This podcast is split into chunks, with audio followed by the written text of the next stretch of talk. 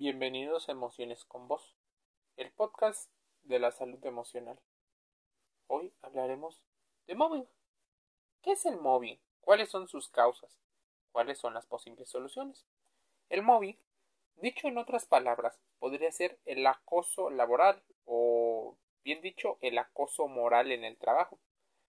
Ese mobbing es una situación en la cual un trabajador o grupo de trabajadores realizan una serie de acciones violentas y psicológicas de manera sistemática hacia un grupo, al menos durante un tiempo determinado.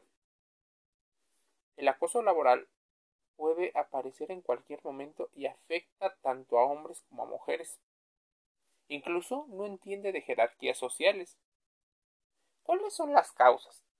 Bueno, el mobbing es una forma de estrés laboral que se caracteriza porque no ocurre por causas relacionadas directamente con el desempeño del trabajo o con la organización. En general depende mucho más de las relaciones que tienen entre personas. Tiene el origen y se genera entre personas debido a que existen diferentes problemas de comunicación así como la gestión del ego. Las víctimas de mobbing se les empieza a atribuir tareas, por ejemplo, para que realicen mal su trabajo. Fallos sistemáticos. Con esto consiguen que existe una sobrecarga cuantitativa. es decir, el trabajador tendrá mucha demanda, una sobrecarga, pero poco control sobre las funciones que realiza. Por otro lado, tendrá un déficit cualitativo, que se verá obligado a realizar el trabajo que se caracteriza por ser aburrido, inútil y repetitivo. Asignado, en este caso, por muy frecuentemente el superior, que es en el porcentaje más común de ser el individuo causante del acoso. Todo esto se origina y causa un estrés que puede ser un caldo de cultivo idóneo para que empiecen a aparecer conflictos y culminen en un tipo de maltrato psicológico. Normalmente los jefes que lo realizan son jefes autoritarios, aquellos que buscan optimizar a cualquier medida.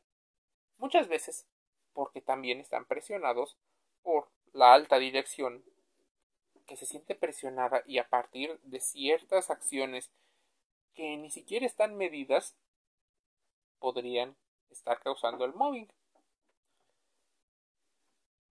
Los resultados se buscan a cualquier costo, sin tener en cuenta el factor humano. Incluso el factor humano es considerado como débil, inadaptado, incapaz, por lo cual buscarán en muchas ocasiones privilegiar a unos y atacar o acosar a otros. Esto puede causar conflictos. Hablando de las tareas, cuando una persona realiza siempre las mismas tareas de monotonía y de repetición constante, esto puede provocar más malestares y conflictos en el equipo. Si el trabajo no supone un reto para el empleado o no le permite crecer a nivel laboral o personal, puede acabar causando demasiada presión y frustración y esa frustración la puede llevar a normalmente a desahogar, a canalizar esta energía hacia otra persona. ¿Por qué? ¿Cómo detener al acosador de la oficina? ¿Cuáles son las prácticas habituales que normalmente se eligen?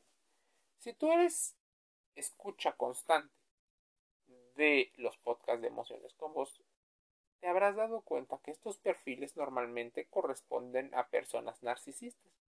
Aquellos individuos que tienen una baja autoestima, pero que gracias a su identidad inflada, a la máscara que ellos se ponen, incluso al, al gran expertise tristemente que tienen con respecto a ambientes caóticos, el crear caos les genera mucho mayor combustible para seguir contentos.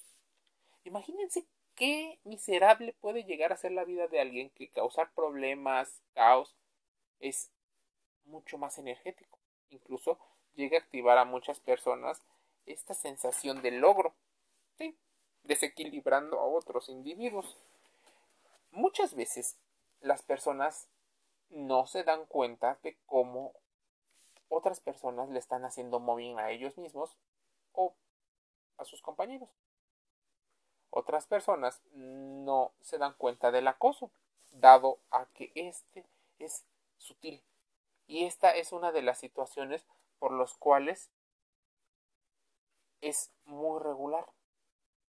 La sutileza es propia no solo de las personas que realizan acoso o mobbing, sino también de personalidades narcisistas y psicopáticas. Es su especialidad, es una de las armas. Que nadie se dé cuenta, que no haya documentos, que no haya pruebas para las cuales demostrar, incluso que muchas de esas pruebas lleguen a ser solo meras interpretaciones que las personas realizan. Seguramente tú te has puesto a pensar. Dame ejemplos. Existe el de Blancanieves. Blancanieves era acosada en una índole laboral por su madrastra y por sus hermanastras. Ella tenía el mobbing porque podría ser que le tenga envidia. Muchas personas no reconocen la envidia y tampoco reconocen que dentro del liderazgo pueda haber una sensación de humildad. Pero existen síntomas. El tema es que tienen síntomas muchas veces difíciles de demostrar. Tendremos que recurrir a un experto en psicología. Que aunque el Departamento de Recursos Humanos podría estar enfocado, normalmente la presión económica que se ejerce buscará también ellos optimizar y te vuelves en una organización nefasta con respecto a los recursos humanos, a los cuales nada más los utilizan para sacarle plusvalía.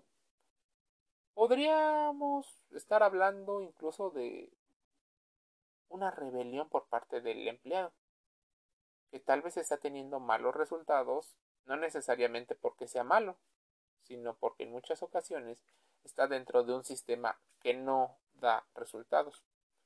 Así las personas se aíslan socialmente.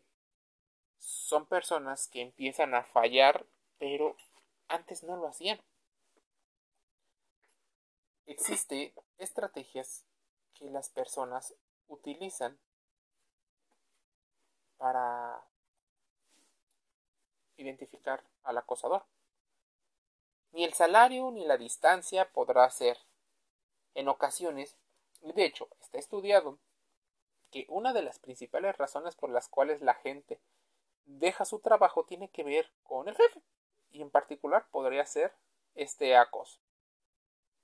Normalmente el acosador suele victimizarse él aparentemente no o ella no tiene la responsabilidad. ¿Qué ocurre?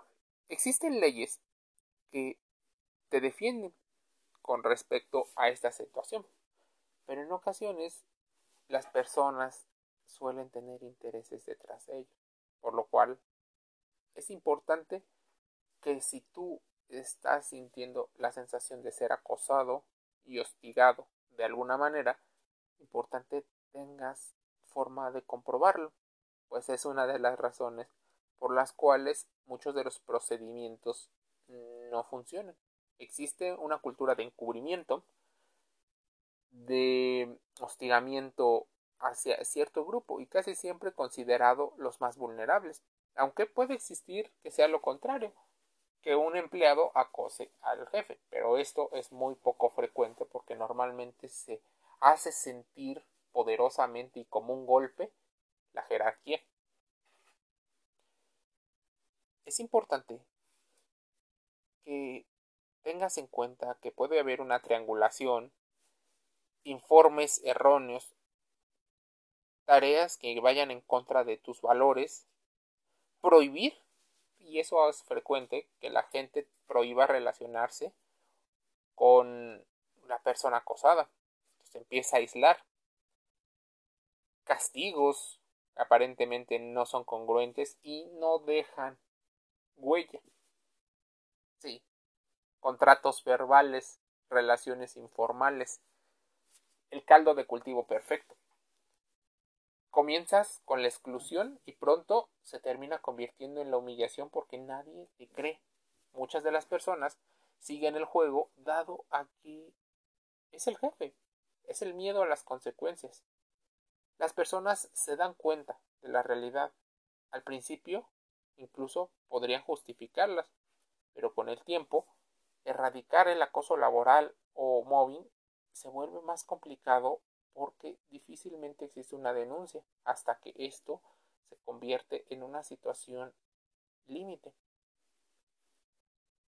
Existen situaciones donde afecta el autoestima, pues se vuelve en un problema personal que no se resuelve y créeme, la persona que realiza el móvil, que es el acosador, no es humilde, pues considera incluso Muchas organizaciones consideran que los líderes deben de tener características narcisistas porque tienen esa alta falsa confianza. Suelen ser personas motivados por las sensaciones de poder y no por las funciones de trabajo.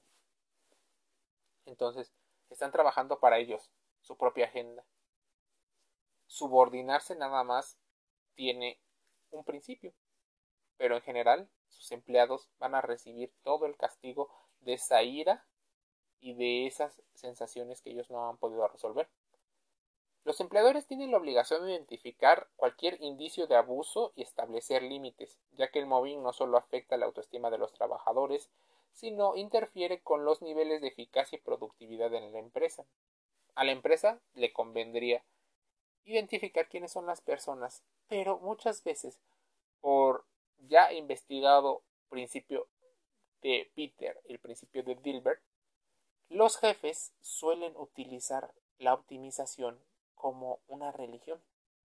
Así que todo lo que les cueste más esfuerzo o más dinero, normalmente terminan desacreditándolo o tirándolo. Así que el acoso laboral incluso está bien justificado por las altas mandos que consideran como una habilidad, la capacidad de aguante y consideran situaciones malas. ¿Cuál es el problema?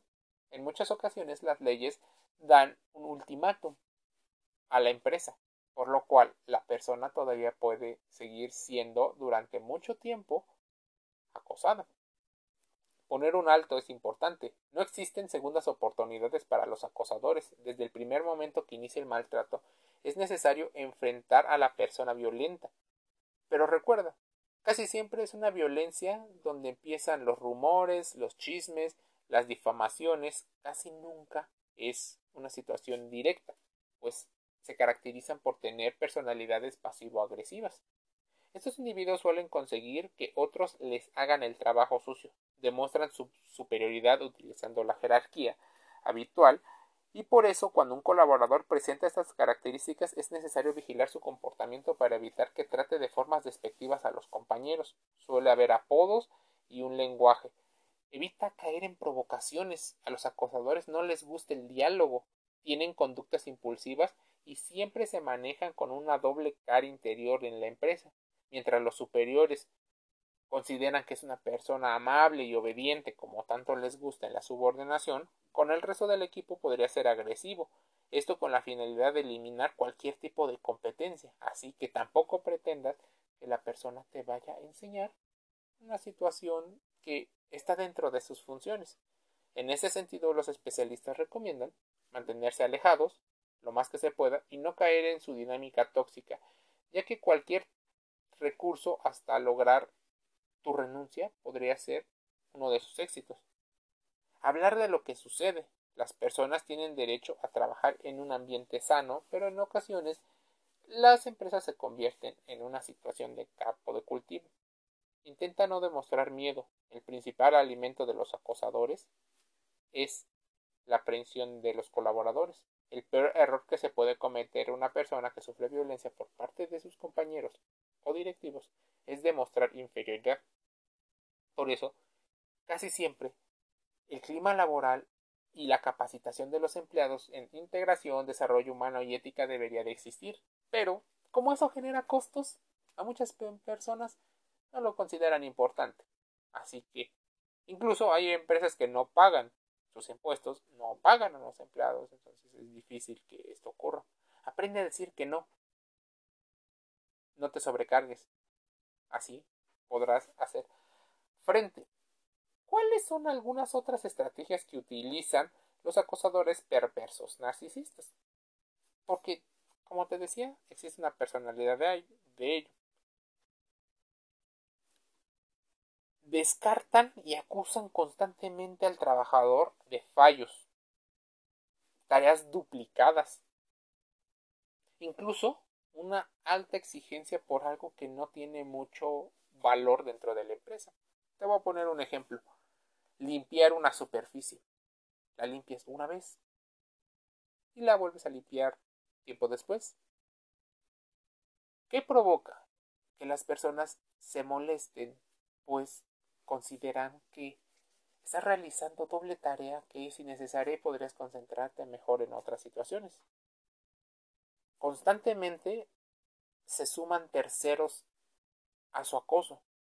Estos monos voladores estos cómplices.